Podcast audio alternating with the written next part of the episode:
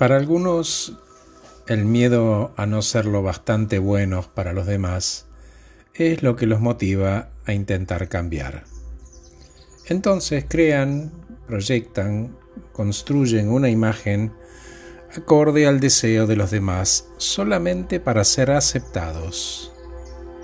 En ese camino fuerzan y fingen cosas con la única finalidad de ser lo suficientemente buenos para padres, parejas y jefes. Una maestría en ser lo que no son. Con el tiempo se olvidan de quienes son realmente, lo abandonan y construyen y crean varias imágenes según los distintos grupos de pertenencia. Existe una gran diferencia entre la imagen interior y la que intentan proyectar hacia afuera. Y cuanto mayor sea la discrepancia, más difícil resulta sostener esa imagen, entre comillas, inventada, y más se deteriora el amor y el respeto hacia uno mismo. Esos individuos no son conscientes de esto Quizás otros lo advierten, pero ellos están totalmente ciegos y su sistema de negación y su ego intentan proteger esa imagen a como dé lugar. Una absoluta falta de respeto a ellos mismos. El amor se basa en el respeto. El amor es totalmente responsable. El amor es siempre amable. En cambio el miedo es siempre árido, duro y tosco. Cuando las personas eligen vivir en el miedo, se llenan de obligaciones, de expectativas, de explicaciones, pierden el respeto y evitan la responsabilidad sobre ellos mismos.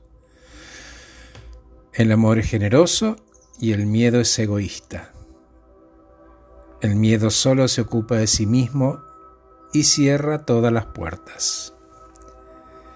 Quien está del otro lado comienza a tener expectativas acerca de uno, viendo qué imagen maleable debería tener yo, y como el resultado que yo le estoy ofreciendo nunca va a ser la imagen ideal, además de juzgar por no cumplir con sus expectativas, me declara culpable de fallar.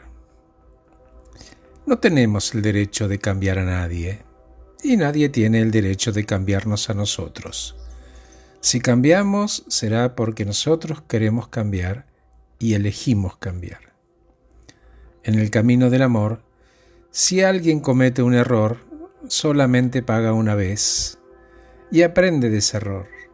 En el camino del miedo, uno se obliga a pagar cientos de veces por el mismo error. En el camino del amor, esas personas dan más de lo que se toma. Y por supuesto, se aman tanto a sí mismos que no permiten que el egoísta se aproveche de ellos. Y acá de nuevo reaparece la palabra respeto.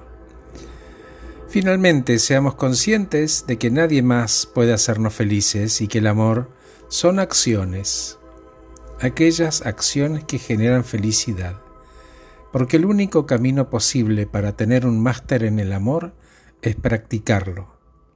La práctica hace al maestro. Gracias por escucharme. Acabo de regalarte este podcast titulado No voy a ser como vos querés.